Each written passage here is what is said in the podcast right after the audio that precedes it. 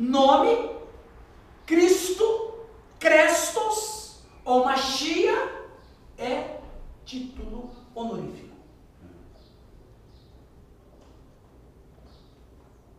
Filho de Deus. Então, por que? Que alma que chega agora? Fala, Zé Carlos, eis que o incrédulo está aqui.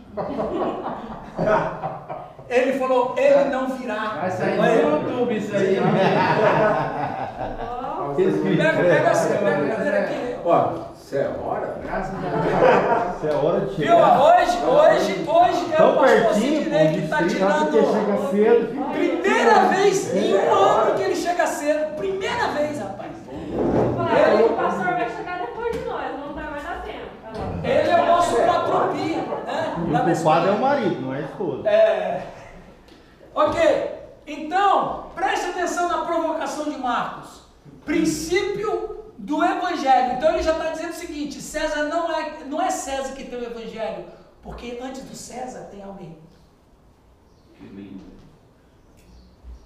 Antes do César tem alguém. Aí ele vai dizendo princípio do evangelho. Quase que Marcos está dizendo quem plagiou o evangelho não foi foi César que plagiou, porque só um tem evangelho. Quem? Quem é o princípio. Quem é o Percebeu a provocação? Tremendo. Princípio do evangelho, aí ele fala de Jesus Cristo. Então, a gente sabe que o nome de Jesus no hebraico é esse aqui. Joshua ben Yosef. Então chama ele de Jesus Cristo. Cristo é um título, é um título honorífico, maior do que o César. Por quê? Porque o título Jesus Cristo, ou Crestos no grego, ou Machia no hebraico, ungido, ele é filho de Deus. César não é filho de Deus. Acabou. Tremendo o versículo 2, porque também. Pode é, ler. É, pastor, é importante, porque aí ele começa, né? Conforme está escrito no profeta Isaías, ou seja, ele leva o povo a olhar para quê? Para aquilo que eles conheciam também, ou seja, está escrito no profeta Isaías. É uma profecia bíblica do Exato. Testamento, né? Percebe? Então, Marcos, quando ele escreve o seu evangelho para os romanos, ele já entra com os peitos no pé. E ele já entra provocando os seus leitores. Então, quando os romanos recebem aquele evangelho e começa essa leitura, princípio do evangelho de Jesus Cristo, Filho de Deus, acaba com o César. É a mesma história que às vezes as pessoas não interpretam bem, mas não tem problema. Lembra lá do, do, do famoso vai a César o que é de César e a Deus o que é de Deus?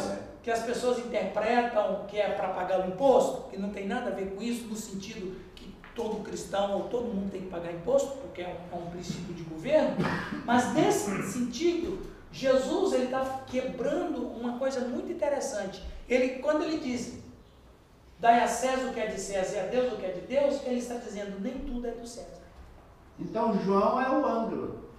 É ângulo. Ângulo. Então veja, ele chega e diz, nem tudo é do César. Porque naquela época tudo era do César. O mundo era do César. As pessoas eram do César. A- a- as províncias eram do César. Tudo era do César. Jesus. Inclusive, Hã? o único o, o título de Senhor era somente assim, tipo mais para César. Para só o César usava. Aí o cara ser um cristão realmente ele tem que ser muito, muito crente mesmo para falar, não, Jesus Cristo é o Senhor. Exatamente. A gente vai falar isso daqui a pouquinho. É isso aí mesmo. E daí Jesus chega e quebra com isso e diz: nem tudo é do César, tem coisa que é de Deus. E aí você começa a observar, César cria coisas que não era para ele. Como? Domínio. César quer domínio, mas é de Deus o domínio. César quer as almas, mas não é de César as almas. As almas, as almas são de Deus. César quer ser o grande promulgador da paz, por causa da Pax Romana. Não, quem promove paz não é o homem, quem promove paz e justiça é Deus. O homem promulga leis, mas só Deus pode promulgar justiça. Por quê? Porque um pecador não pode estar acima da justiça. E na verdade a gente usa a palavra justiça de maneira errada, porque nós pegamos o, hoje a, a- a- o João que é advogado, né? Formado em direito, né, João? Então, a iuris, a iuris é uma herança dos romanos. Então, os romanos que criaram a palavra justiça, mas justiça é algo que está acima de nós, porque ninguém é justo. Agora, nós podemos promulgar leis, mas nunca ser os promotores da justiça. Porque nenhum pecador é justo. Perceberam o negócio? Que é uma herança de Roma, né? É legal que no inglês tem uma distinção, né? Tem. Entre o justice, que é a justiça humana, e o righteousness, Righteousness, que que é é a a justiça divina, como uma Exato. virtude, um atributo de Deus. Então, ali já, já- ela já deu uma desviada, que não é o caso da América Latina. Para nós, português, não. É Não. justiça. Exato, justiça. Uma palavra genérica É, generalizada. porque justiça é algo que só pode ser promulgado por quem é justo, que não é o nosso caso. Não é o nosso caso. Mas enfim. Então Jesus quebra com isso. Dai a César o que é de César e a Deus o que é de Deus. Vamos ver o que que César quer. César quer isso. Não, isso não é de César, isso é de Deus. César quer. Não, isso não é de César. Então quer dizer, no final do discurso, César não tinha nada. Percebe, gente? O princípio do Evangelho de Jesus Cristo, Filho de Deus. Amém? Amém. A gente poderia falar mais coisas sobre isso, mas não é, um- é só uma César, né? Viu? Já anotou os pontos do sermão para domingo? É muito vago. Os, Cé- os Césares das togas de preto.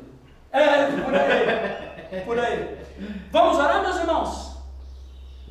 Senhor nosso Deus, obrigado por esse dia, pelos irmãos que estão aqui, os que chegaram. Obrigado por esta manhã tão bonita que o Senhor Deus nos concede. Amém. Pedimos que o Senhor Deus abençoe essa aula, que a gente tenha crescimento em nome de Jesus. Amém. Amém. Muito bem, vamos fazer uma breve recapitulação nós vimos no último encontro. O nosso, o nosso material é Reino de Deus.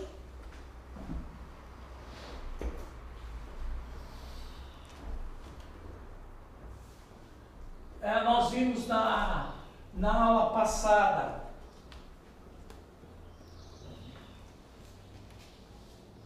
Travou aqui,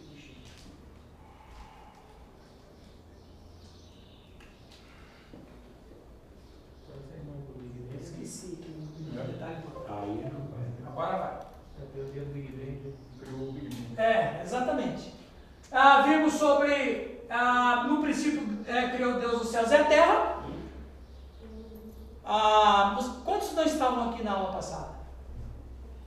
Você não estava, né? Então, quando a gente viu aqui no princípio criou Deus os céus e a terra, ele começa a estabelecer um governo. É? Então, a criação que ele traz à existência vai re- reverenciá-lo como Deus. Agora, a trindade é mais do que trindade, a trindade agora se denomina Deus. E agora a trindade vai receber o governo desse Deus. Em troca, o Deus que será adorado pela criação, né, vai ser cuidado por esse Deus.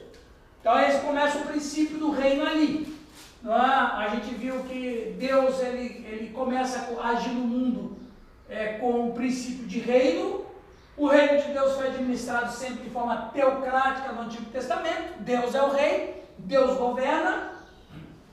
Vimos que o Éden foi estabelecido como uma verdadeira teocracia, onde nossos pais eram governantes, eles eram governantes do planeta, é, criado à imagem e semelhança de Deus. Deus, então, na sua perfeição, cria homem e mulher à sua imagem e semelhança, ou seja, eles agora podem ser reis, governadores do planeta, tá? É, mas essa, esse governo, para ser um governo pacífico, tinha que continuar na obediência, só que eles caíram em desgraça, foram expulsos do jardim. Gênesis 28 vai tratar exatamente isso, falando, dando esse domínio e poder aos nossos pais sujeitar e dominar. Então nós basicamente vimos isso. Caráter geral do reino de Deus, percebemos que Deus não escolheu um sistema de governo democrático, nem escolheu o parlamentarismo, mas Deus escolheu um reinado.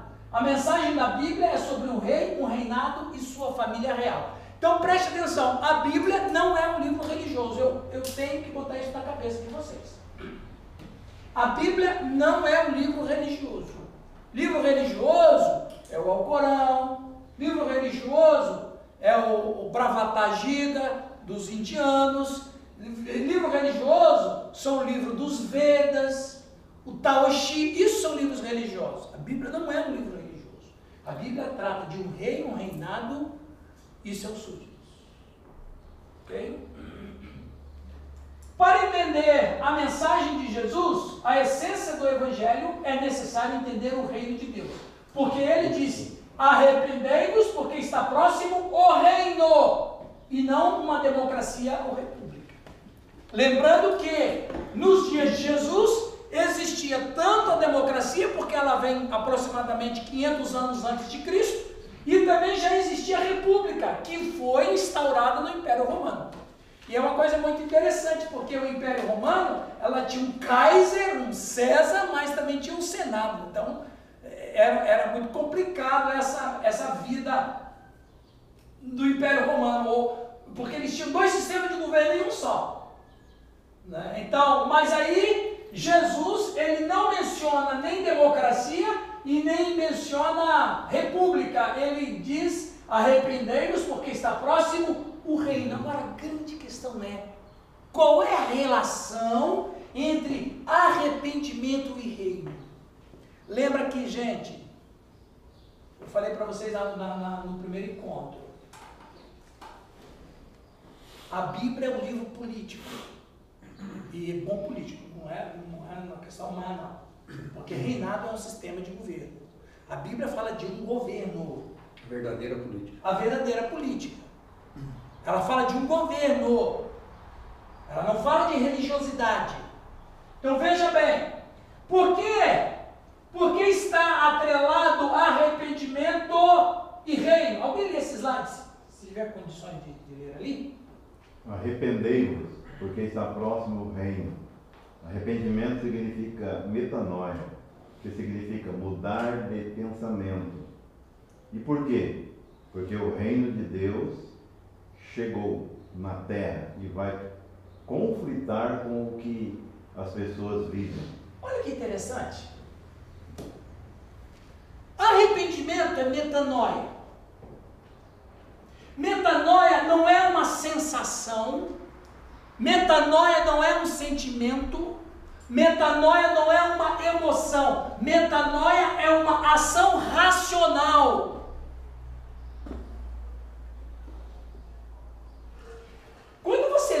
o Antigo Testamento, você vê lá que fala sobre amar a Deus de todo o coração, correto? Que nós devemos que adorar a Deus com o nosso coração, correto?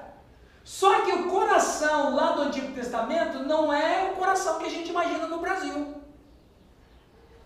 Coração para o judeu era a razão, o sentido de ser. É a mente. Não é adorar a Deus, amar a Deus com a emoção.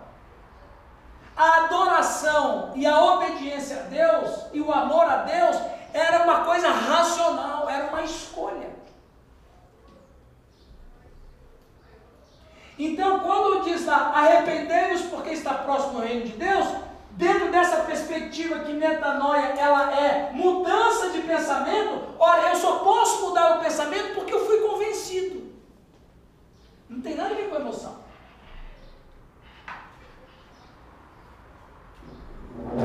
Ah, mas e as pessoas que arrependem e choram? O choro é uma exteriorização do que acontece no ser. E o choro do arrependimento é muito interessante, porque ele só pode ser o choro mesmo de arrependimento, não um choro de emoção. O choro de arrependimento é um choro provocado pela razão e não pela emoção. Lá o hino, a Igreja Luterana Livre usa o hino do cantor cristão, que é batista, né? Que tem um hino lá que, que diz assim: O chorar não salva, né, Giovanni? O chorar não salva. O que salva? O que salva é mudar de pensamento. Agora, por que eu tenho que mudar de pensamento? Porque um reino chegou. E esse reino vai conflitar com o que a gente pensa. E onde que está a confusão em relação a esse conflito? Porque o reino de Deus vem para absorver o que o reino das trevas implantou na gente. Não penseis que vim trazer paz. Eu vim trazer espada. O que, que ele quis dizer com isso? Eu vim para colocar vocês em crise. O ato de conversão é um ato de crise. Onde que está escrito isso?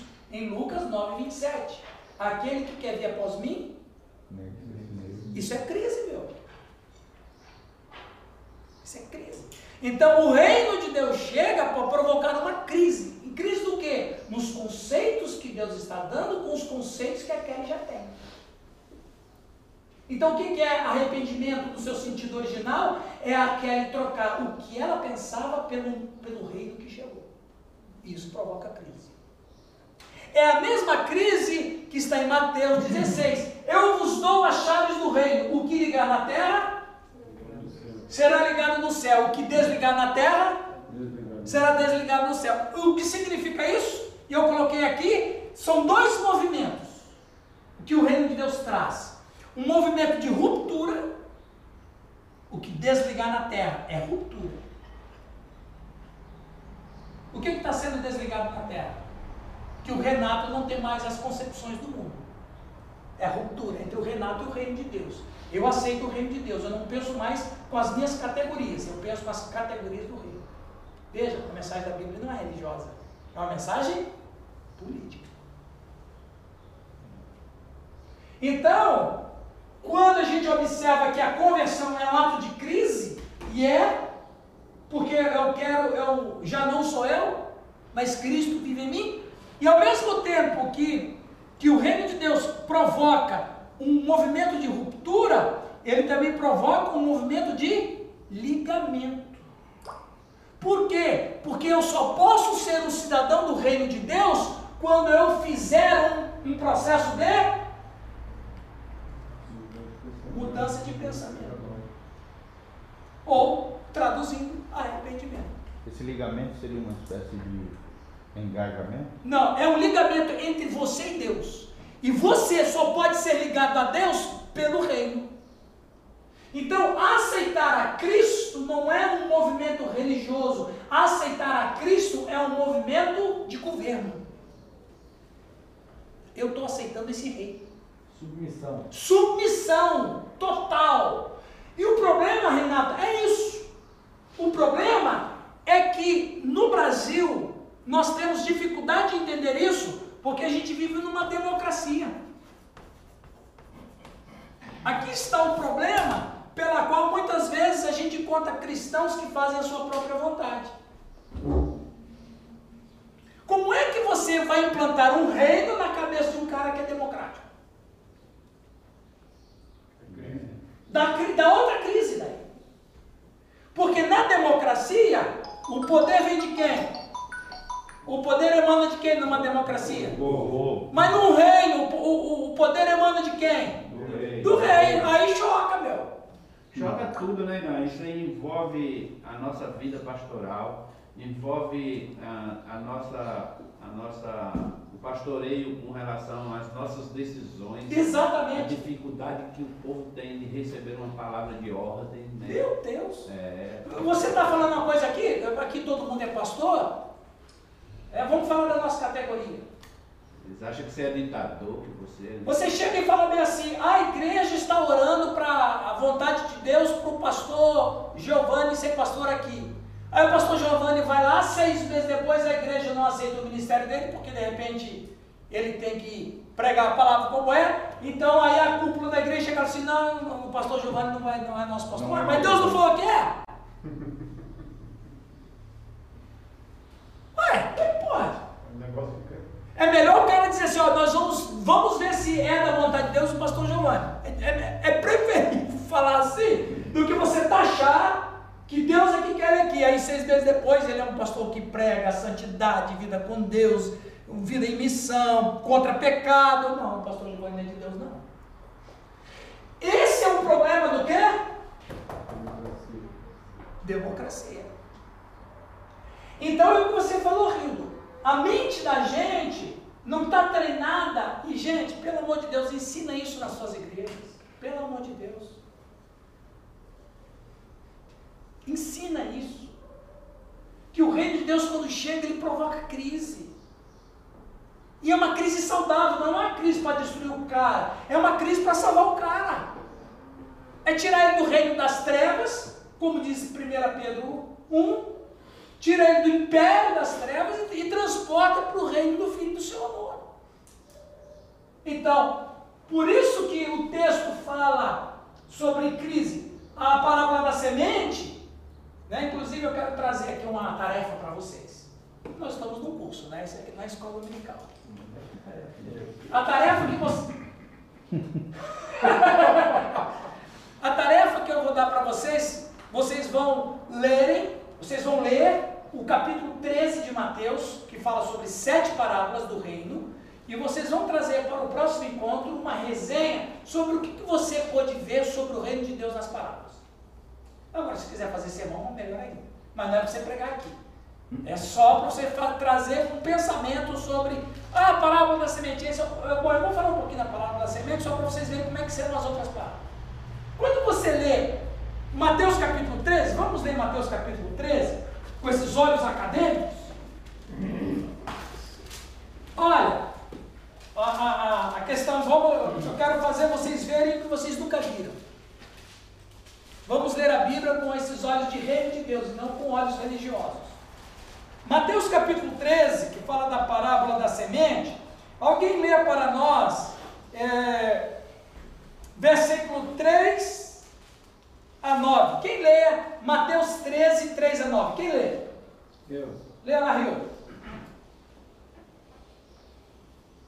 Jesus falou muitas coisas por parábolas, dizendo: O semeador saiu a semear. Enquanto lançava a semente, parte dela caiu à beira do caminho, e as aves vieram e a comeram. Parte dela caiu em terreno pedregoso, onde não havia muita terra, e logo brotou, porque a terra não era profunda. Mas quando saiu o sol, as plantas se queimaram e secaram, porque não tinham raiz. Outra parte caiu entre os espinhos, que cresceram e sufocaram as plantas. É, é, Olha, então 9. Outra ainda caiu em boa terra, deu boa colheita, a 100, 60, 30 por um. Aquele que tem ouvidos para ouvir, ouça. Aqui, esse texto, ele está totalmente fora do seu sentido original. Por quê? Veja bem. Qual é a profissão de Jesus? Não é, não é, não é agricultor? Mas ele está dando uma ilustração do quê? De uma área que dele. Ele é agricultor. Segunda questão interessante. Então, são duas questões interessantes do texto. Primeiro, um, agricultor, um, um, um carpinteiro dando lições de agricultura. E ele está onde? Qual é, o, qual é o ambiente que ele ensina essa parábola? Na beira do mar. Ele, aí é ele de, né, de peixe, né? Seria mais interessante? Não, não seria interessante.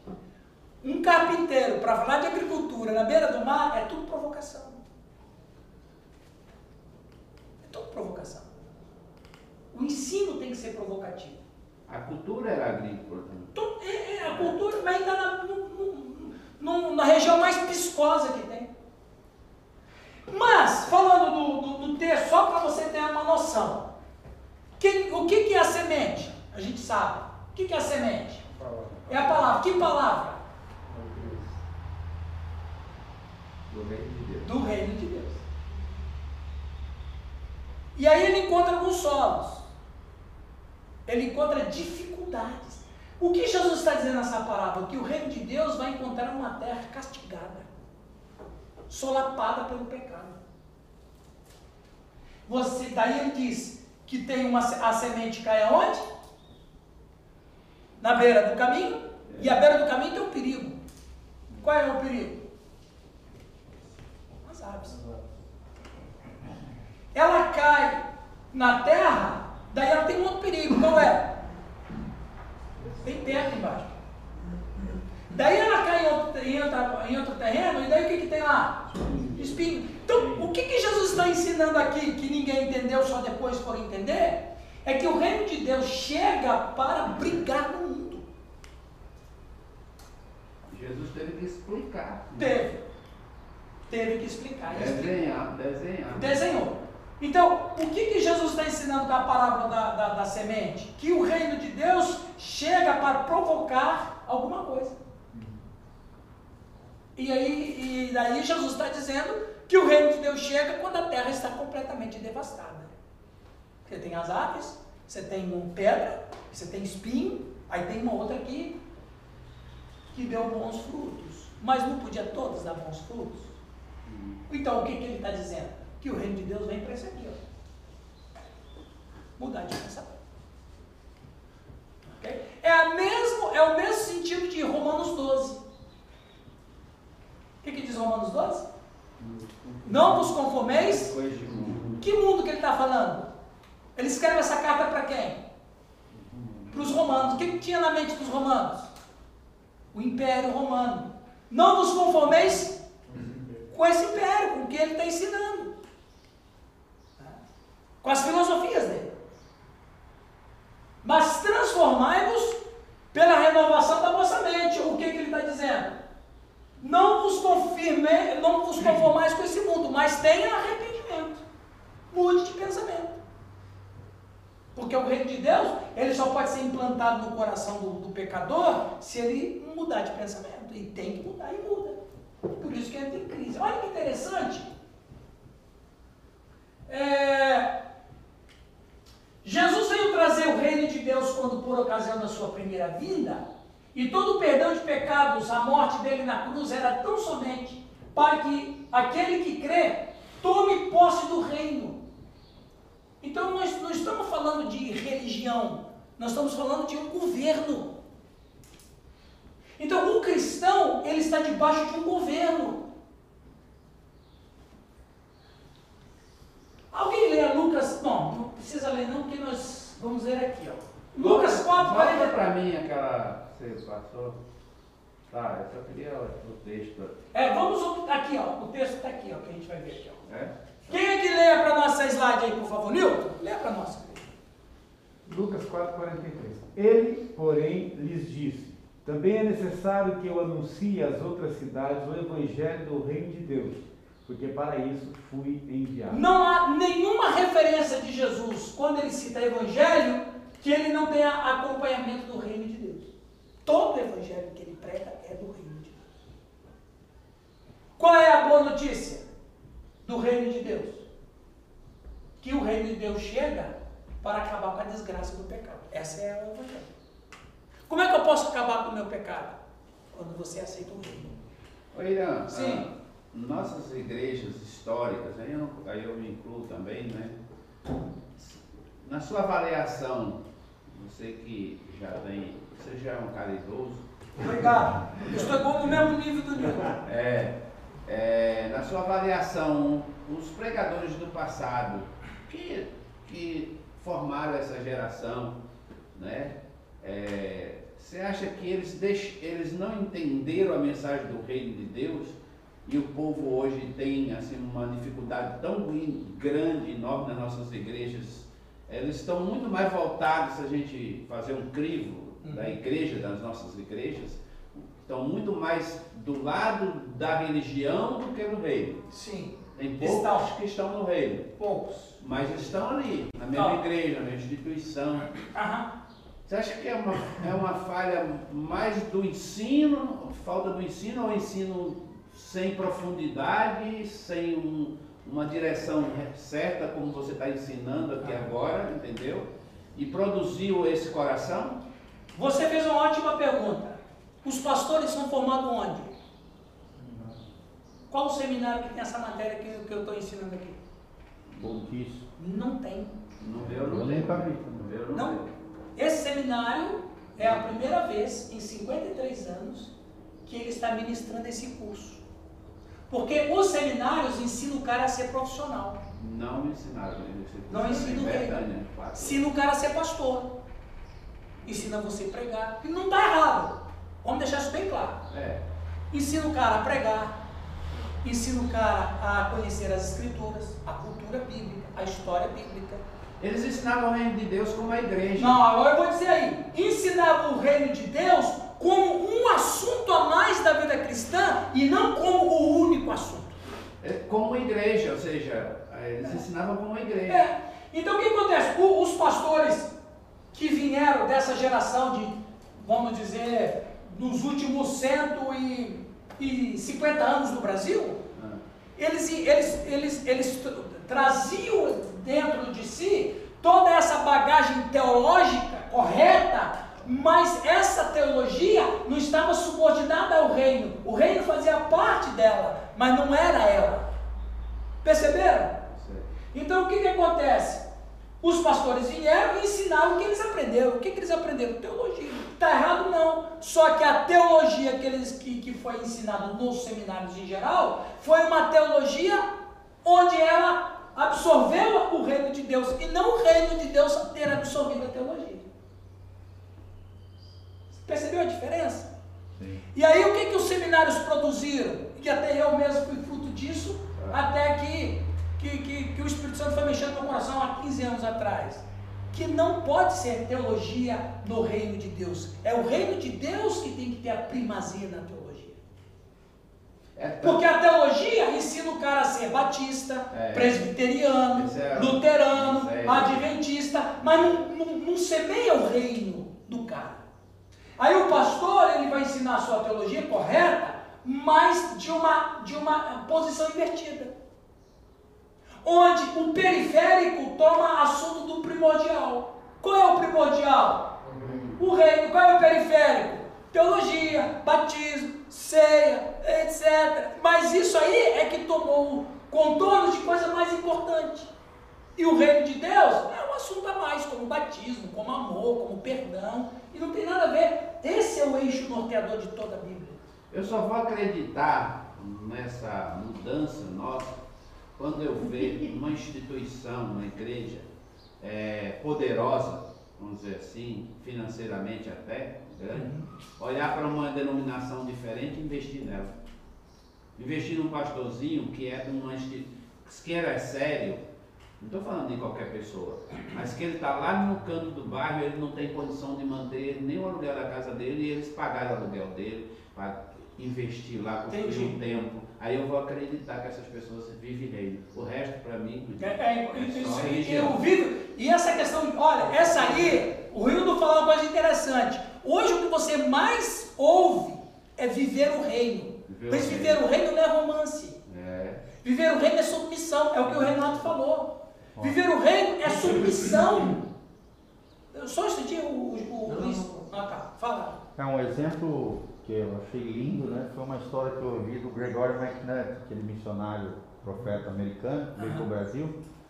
Uma vez ele foi pregar lá nessa história, eu achei fenomenal, tem tudo a ver com o que o Rio está falando. Ele foi pregar lá no, assim, o trabalho dele missionário durante anos foi no Brasil, né? Como avivalista e tal, né? No sentido de despertar a igreja para o novo de Deus e tal. E, e foi um cara assim que morreu agora, aos 50 e poucos anos, mas assim deixou um legado Legal. extraordinário no Brasil. Uma vez ele foi pregar lá no Texas, nos Estados Unidos, uma, numa igreja lá. Aí um, um empresário que era dono de uma companhia petrolífera, petro, pre- é, Petrolífera. petrolífera, isso. Pegou, deu 300 mil dólares para ele de oferta. 300 mil, eu não me lembro se era 300 mil ou 150 mil dólares, uma coisa assim. Era muita grana. Era muita grana, Aham. né? O cara deu, o cara riquíssimo, Aham. milionário e tal, pegou, deu 300 mil dólares, pastor, Deus tocou no meu coração e tal. Queria dar por mão de oferta. E realmente fez, fez a transferência e tal. O que, que ele fez? Chegou no Brasil, dobrou o joelho e foi orar. E a hora que ele orou, Deus indicou para ele o que, que ele devia fazer. Ele foi no interior, a área dele de atuação era ali na, na, na região de Minas Gerais. Ele fez isso que o Rio falou. Pegou, foi na concessionária, comprou 30 carros, zero quilômetro, Uau. e deu para 30 famílias de pastores de pequenas igrejas ali na região trabalho. de Belo Horizonte. Hum. Todo o dinheiro foi feito isso. 30, 30 Então ele contribuiu com o reino de Deus. Exatamente. É A um quer dizer, é a diferença É, entre quem tem a visão de reino e Exatamente. quem tem a visão de Aí, de a visão de né? reino, e, ó, gente, o que Eu a fiquei gente assim impressionado com essa história. O que a gente falei, tem que causar Deus, uma ruptura é o romantismo na nossa fé brasileira. Viver reino, respirar reino, cantar reino. Se não tiver ações práticas, é só romance. É isso que você tá, é o cara abrir o bolso. É utopia. Só Só porque ele não pegou nenhum real para ele. Pois é. Todo o recurso foi destinado para isso. E Deus orientou para ele quem, para quem ele devia dar e como ele deveria Ô, fazer. Nilton, você precisava de um missionário desse lá na oitava, né? O professor chegou um missionário. Era bom. Fala, Varão. Ô, Deixa eu tirar uma dúvida. Isso seria o mesmo, então, que a gente entender que hoje a igreja vive o reino, só que querendo comer a maçã? Que é Olha, limite Ela, ela, ela, ela- isso, ela é interessante. Ela, ela vive o reino na fantasia, mas na prática ela já está comendo a maçã. É não é que ela quer comer, ela já está comendo. Comeu metade. Quer o rei, mas não abre mão da maçã. Não, ela, ela- entendeu? Então, Esse é o rei do reino. é, isso- é isso. E é por isso que Deus colocou as árvores lá, mas a gente não vai voltar nisso porque foi assunto daquele primeira aula. Ok, meus irmãos? Pastor, só que Sim. também na realidade do Brasil também não é essa a realidade que a gente imagina, né? Causa de uma duas igrejas também? O Brasil de cada 100 igrejas, 10 é superpotência e 90 é mês a mês. Se não, se não, se não, se não Sim, o dobro mês, sim, acabou, a igreja morre. E outra, foi bom você falar nisso, essa visão prática, vamos falar assim, né? Essa visão prática do reino, por exemplo, a média de salário no Brasil, dos pastores, vou até incluir o salário do Nilton, tá? Porque ajuda na média, né? A média de salários, a Como média de salários do brasileiro, do pastor brasileiro aqui, sabe quanto que é? Três. Três mil reais. Três salários. Ah, três mil. Três salários. É o que cada pastor ganha no Brasil, em média. Ah, Claro, como você está dizendo, tem pastor que ganha 30 salários, 100 salários, Que é o caso dele. é o seu caso. Também. É, agora tem pastor que ganha um salário, meio salário. Então, somando tudo isso aí na, na, nessa contagem, tem uma média de três. E é muito pensar. porque a, a média seria bem, né? Sim, sim, exatamente. E o que faz a média ser 3 é dos altos que tem, altos salários por aí. Mas na, na- é como jogador de futebol. Você sabe quantos por cento do jogador de futebol no Brasil ganham além de 100 mil reais? Sabe quantos jogadores de futebol brasileiros estão registrados na CBF? 30 mil. Jogadores profissionais, 30 mil. Dos jogadores profissionais, 30 mil, 2% ganham acima de 100 mil, que são os que estão na- nos grandes times. O resto ganha dois salários, um du- Bem pouquinho. bem pouco. Falando de igreja, aí está se de repente, o, o, eu, eu, minha opinião, né? pelo que eu já conheço, pelo que eu já li, pelo que eu já estudei, pelo que eu já experimentei, essa questão que o Rildo fala e que o Luizão fala é verdade. Se as igrejas vivessem o reino, talvez a média de salário do brasileiro seria mais, do pastor brasileiro seria maior. Por quê? Eu ouvi dizer eh, esses dias atrás de uma grande igreja, né, de um pastor amigo meu, ele tem uma, ele tem uma igreja de 400 membros. Ele só tem 30% dizimista. É a média do Brasil. Agora, você vê, qual é o problema do cara ser dizimista? É falta de visão prática do reino. Porque, bom, eu vou falar disso mais pra frente. William, É, é, é, não dá nem pra falar porque tá gravando, né? Não, é, mas é pra gravar É mesmo. pra gravar mesmo. Fala. Mas o problema, o problema nosso não, não é, não é ter alguém para ajudar. O problema nosso é cada um escolhido para estar na frente de uma igreja, muitas vezes prefere andar de bicicleta do que estar lá. Porque dá aquela ideia de humildade. Não, é né? brincadeira, tá brincadeira. É, aí a pessoa. Ah, eu achei que teve, um, teve uma espada aí, hein, voando. que tá gravando. Não, mas é uma verdade, é uma verdade, porque a igreja, a igreja local você é o espelho do pastor. Aham. É o espelho do pastor. E a gente olha no contexto, a igrejinha pequena não cresce.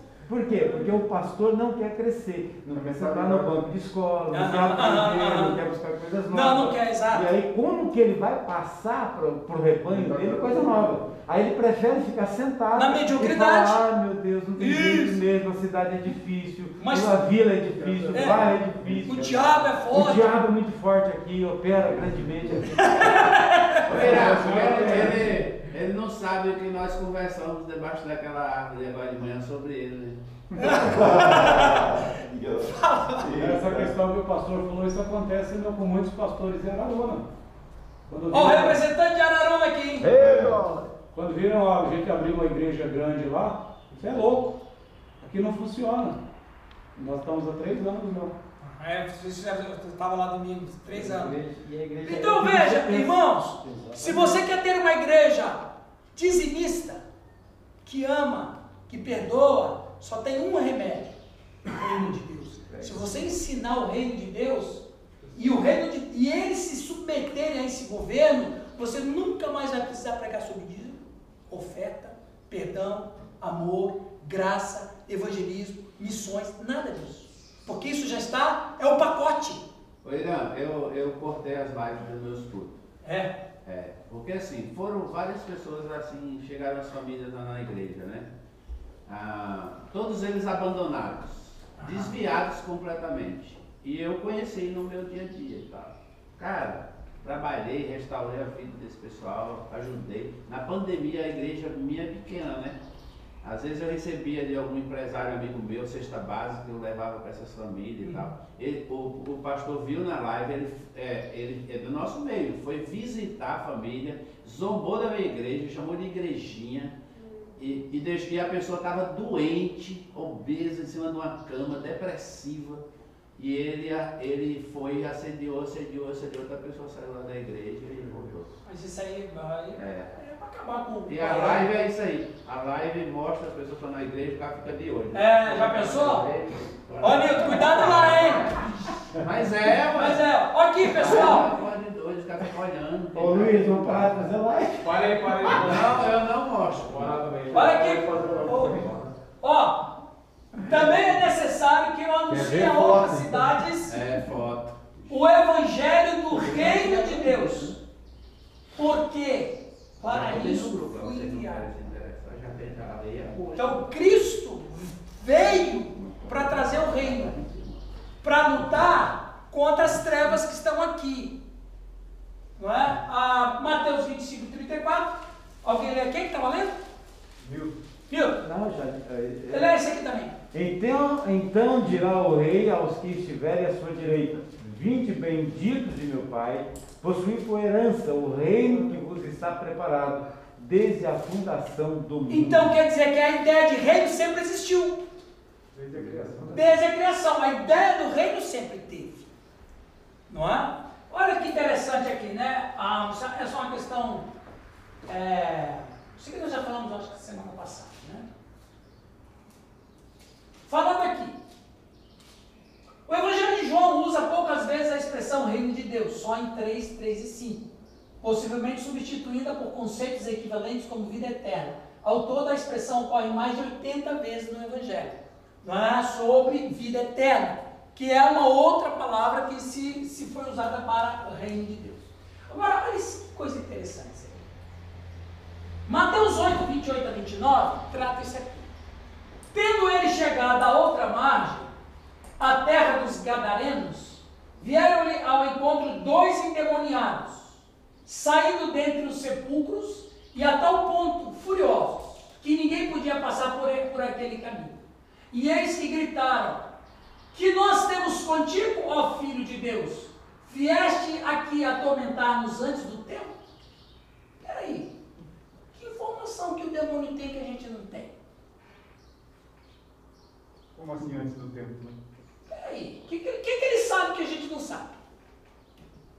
É que bebo deixa o saco, meu. né? Ainda mais na igreja, né? Olha que coisa interessante. O que nós temos contigo, ó Filho de Deus? O que que, o que que você está fazendo aqui? Do que que o demônio está falando? Ele só pode se referir a uma coisa. Gênesis 3. Ele só pode estar se referindo a Gênesis 3,15.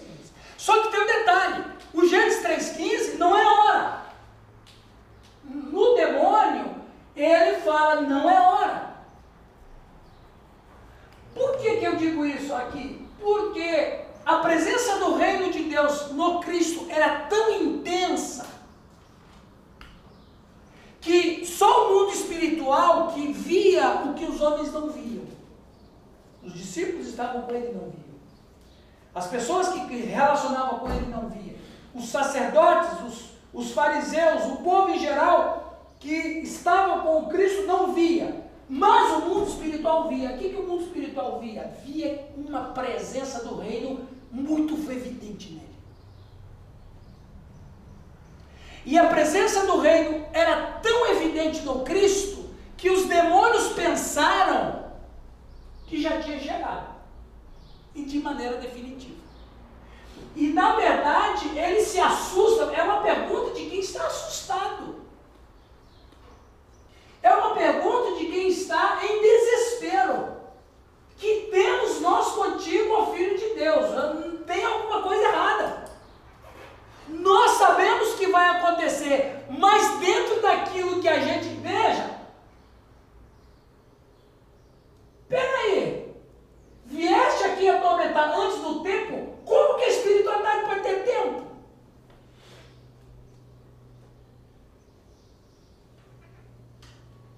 Então, esse tempo que ele está falando não é Cronos, é Kairos. O que ele está falando aqui? Vieste aqui atormentar antes do tempo? Ele está, em outras palavras, vieste aqui atormentar antes do grande evento? Porque não é Cronos. Cronos é só para nós. Então, o que, que os demônios estão falando aqui? Os demônios estão confessando, em outras palavras, que o reino de Deus está tão forte na pessoa do Cristo que eles se sentem inferiorizados. Vieste nos atormentar, não está na hora. Não é o evento, mas parece que é. Então os demônios ficam completamente sem ação devido ao. Aí o que, que o senhor fala? Não, eu não coloquei ali, mas o que, que o senhor fala? Lembra lá? O senhor vai dizer o que para eles? Ainda não é chegada minha hora. Vamos ver lá? O demônio, o demônio está malhado. É. Fortinho, né? Andava de bike também. Ô, louco, agora acabou, né? É, ele fazia coisas que não podia, Giovanni. 50, 54 de média. Ele deu para falar, Falou hoje. Aí ele diz, 55 ontem. Ó, ele tem mentiroso. aí diz assim, ora, andava pastando não longe deles uma grande manada de porcos. Então os demônios interrogaram, se nos espere, manda-nos para a manada de porcos. Jesus lhe ordenou. Então, veja, eles não, eles cedem à presença do rei. Por que, que nós expulsamos demônios em nome de Jesus? O poder está onde? No rei. Eu estou em nome do rei, exatamente. Eu represento um reino que ele trouxe aqui que você conhece. Então, quando um demoniado ele vê um cristão, ele se apavora. Por quê? O que, que ele vê no cristão? O mesmo que ele viu em Cristo. O que, que ele viu em Cristo? Um governo maior do que o dele. Uma potesta. Hã? Uma potesta, né? Autoridade. Uma potestas, um Kratos maior do que o dele. Então ele se submete ao rei, porque Jesus é rei dos demônios. E automaticamente ele nos obedece porque nós somos súditos desse rei. E nós temos a autoridade desse rei. O Evangelho. O Evangelho. Exatamente. Olha que coisa interessante também, falando disso. Expulsão de demônios, ou seja, milagre, não é uma ação religiosa, mas sim ação de um outro governo. Quando um cristão expulsa demônio, eu não estou tendo uma ação religiosa, eu estou invocando o poder de um governo. Quando nós oramos sobre pessoas enfermas e, e conforme a natureza de enfermidade, dessa pessoa e acontece um milagre, é o, o poder do reino que está em mim que está ah, ah, suprimindo o outro reino que está lá. Os irmãos estão percebendo? Milagre não é ação religiosa, milagre é ação de um governo sobre o outro. Porque tem o reino das trevas. Exatamente, o reino das trevas, que a gente fala daqui a pouquinho. É, então, E o mais correto não é nem reino das trevas, é império, império das trevas. das trevas, isso. É a distinção entre reino e império. né? Olha aqui, meus irmãos, ah, é, é, Obrigado, mestre. vamos ler, vamos ler Mateus ainda. Vamos ler Mateus, capítulo 12, versículo 24 a 30. Quem gostaria de fazer essa leitura? Levante a mão, por favor. Mateus 12, 24 a 30. Eita, aqui. Lê lá, José. 24, 30. A voz desse irmão. Olha esse vozeirão.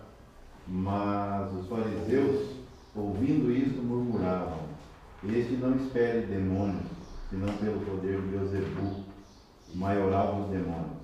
Jesus, porém, conhecendo-lhes os pensamentos, disse: Todo reino dividido entre contra si mesmo ficará deserto, e toda cidade ou casa dividida contra si mesma não subsistirá. Veja, Jesus está tratando assunto de demonismo não como religião, mas como governo, reino. Continua, José. Até o qual? Até o 30. Se Satanás espere a Satanás, dividido está contra si mesmo. Como, pois, subsistirá o seu reino? Pausa. Veja, a igreja de Satanás não é uma igreja religiosa. Ela é um governo. Jesus não aplica aqui uma palavra religiosa para Satanás. Ele usa uma palavra política. Qual é? Reino. Olha o que ele diz. Se Satanás dividido está contra si mesmo, como subsistirá o seu governo? Olha que coisa fascinante, que coisa tremenda. Como que o Cristo trata a espiritualidade? Então, espiritualidade não é religiosidade. Espiritualidade é governo. Continua, José. E se eu expulso demônios por Beuzebu, por quem os expulsam os vossos filhos? Por isso, eles mesmos serão os vossos juízes. Se, porém, eu expulso demônios pelo Espírito de Deus, certamente é chegado o reino de Deus sobre vós. Pausa, olha que coisa interessante. Meus irmãos, olha que, que descoberta fascinante. Se eu expulso demônios, que é reino de Satanás, é porque existe um reino maior. Não tem nada de religião aqui. Nós estamos falando pura e simplesmente de guerras de governo. Ou seja, é, é- é- como é que fala a expulsão de demônios? É a, é a palavra Exorcismo. exorcismo, obrigado.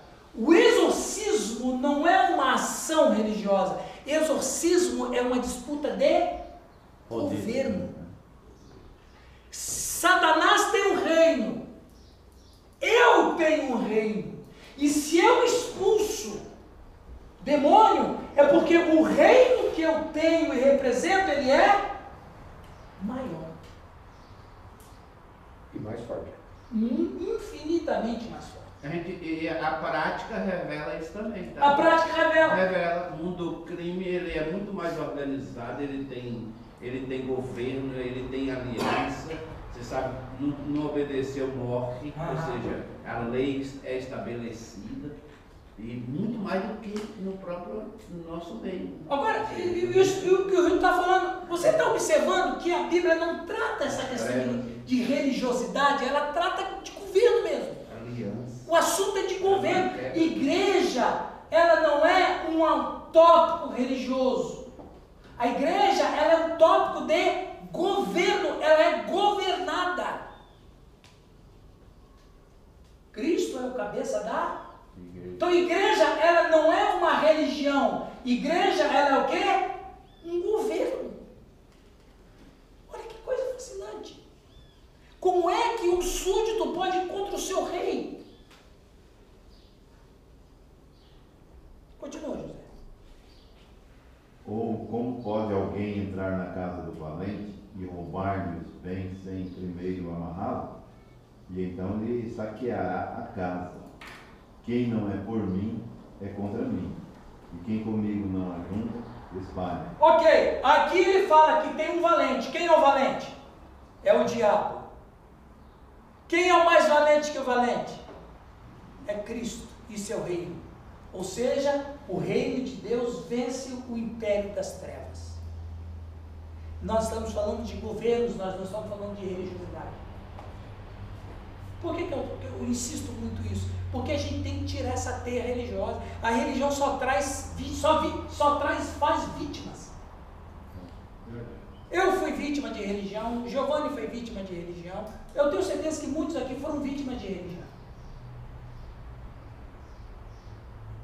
Estava numa igreja, mas por questão religiosa, você foi para uma outra igreja que você não queria, mas você tinha que ir porque alguém mandou, e se você não obedece, você é rebelde. Mas não é isso que Deus está falando comigo, mas nós é que estamos falando com você. Uai, então Deus não vale? Percebe? Que igrejas se tornaram reinos particulares? Um reino paralelo ao reino de Deus? Onde, onde o reino de Deus é só um nome de fantasia, mas quem manda aqui é um, dois, três, quatro pessoas só? E assim, pecando no básico, né? A religião desrespeita o básico. Que às vezes até um governo civil res- é, respeita. Feita mais um É. grupo. Uma questão de respeito mesmo, por exemplo, da, da, da questão da personalidade, né? Às vezes, às vezes é, é, tem determinadas é, igrejas que querem formatar até o jeito do cara ser, desrespeitando a personalidade da pessoa. Exato. Como se só houvesse um formato de, de, de, de liderança, de personalidade, de tipo de gente. De- de a pessoa. religião despersonaliza a pessoa. Você passa a não ser mais você, você é um boneco. E É, não entender não pode mais pedalar. aquilo, é- aquilo que. E não entender assim o que, que a Bíblia fala lá em Efésios 3, né? A multiforme sabedoria. Multiforme. É, Vamos terminar aqui para a gente tomar um café? Porque o Vamos. Luizão está quase, quase saindo. Fariseu. Tá passando mal. Ok, ó, ó, pessoal. Aqui, ó. Vamos terminar esse aqui, ó. Religião não satisfaz o coração do homem. E sim o reino. Porque o homem não perdeu a religião, o homem perdeu o reino. Meu Deus. Onde que, eu, onde que nós perdemos o reino? Onde que a gente perdeu o reino? Vamos viver o reino, gente. Vamos viver o reino. No Não é uma religião. pelo Paraíso perdido. Para, olha lá o título de sermão do Newton: O Paraíso Perdido.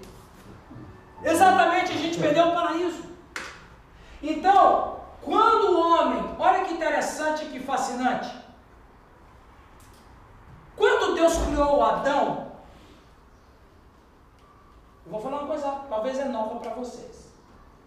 A ideia que a gente tem é que Deus formou Adão, Bonecão bonito. bonecão bonito, soprou e ele viveu. Não, não, não. O que que eu tô fazendo aqui?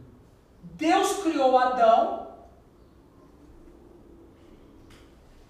e ele, a partir da criação dele, ele se tornou um ser biológico, como os animais. Ele acorda, ele acorda, porque ele, quando Adão acorda, ele, ele se vê no mundo, ele é um ser biológico, ele está respirando. Mas o que, que não foi soprado nele ainda? Foi vivido. Agora eu vou te dar um presente. Uou!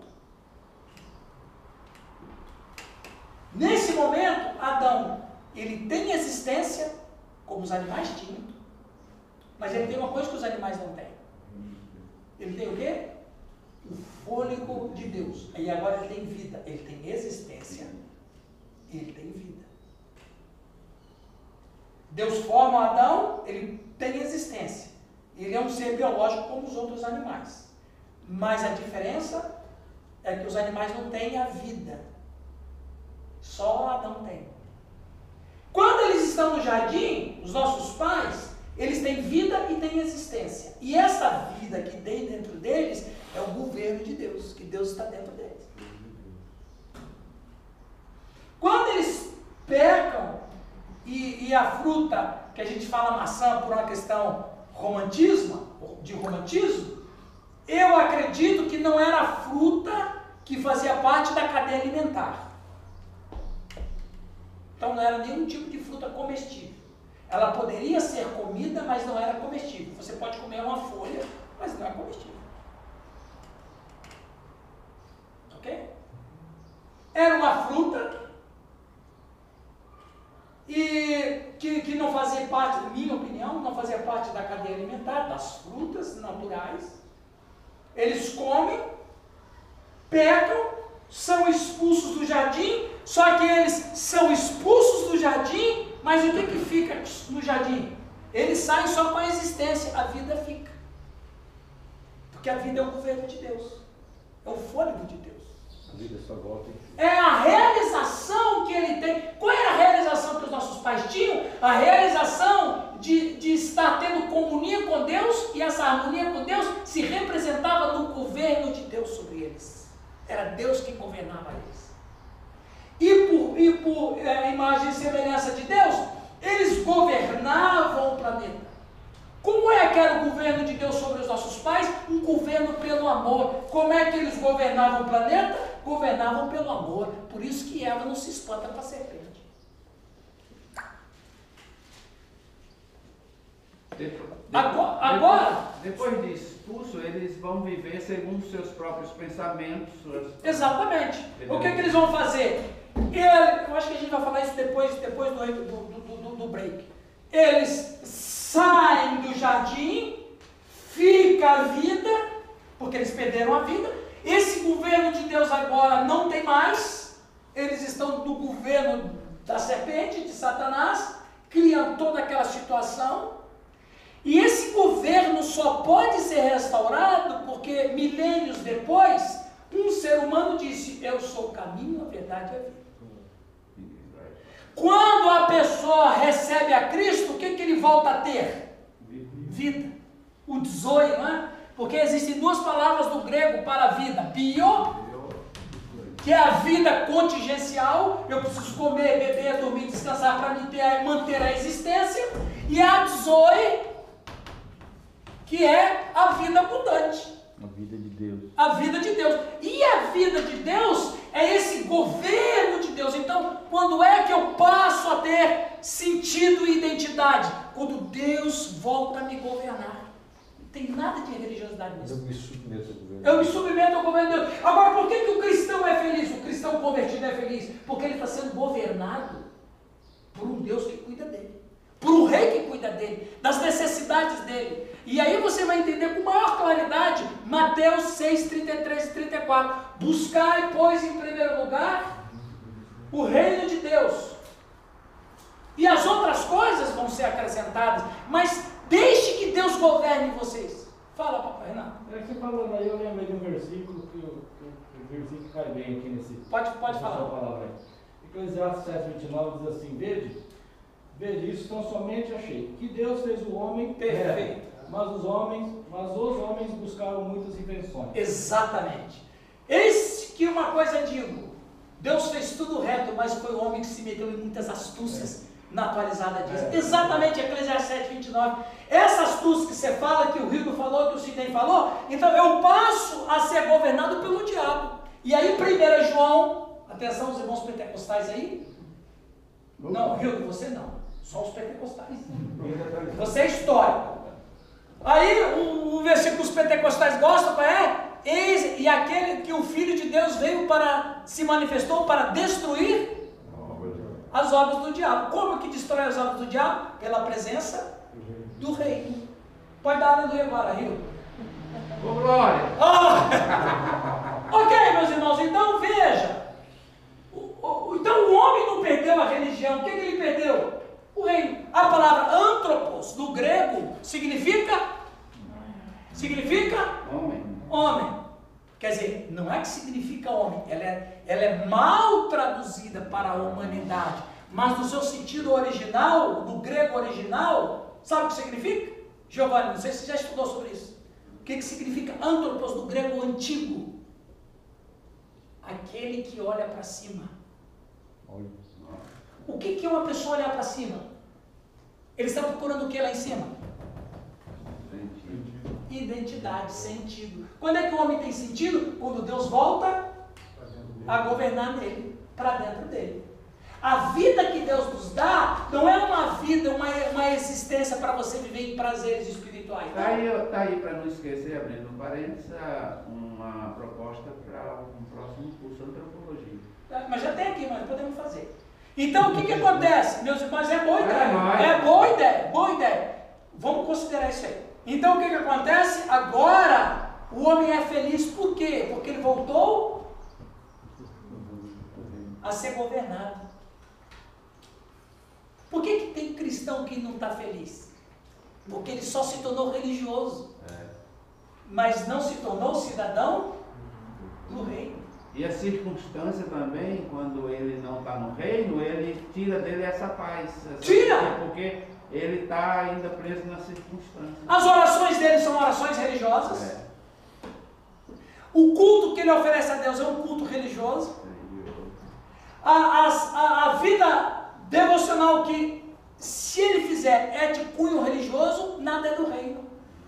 Aí esse cristão é o que fala mal do pastor, é o que critica a igreja, é o que põe defeito nas músicas, é o que põe defeito nos ministérios. Por quê? Porque a religião não satisfaz o cara. Ele tem o pão diário, pronto, acabou. Acabou. Eu faço a minha, eu pratico a minha religiosidade.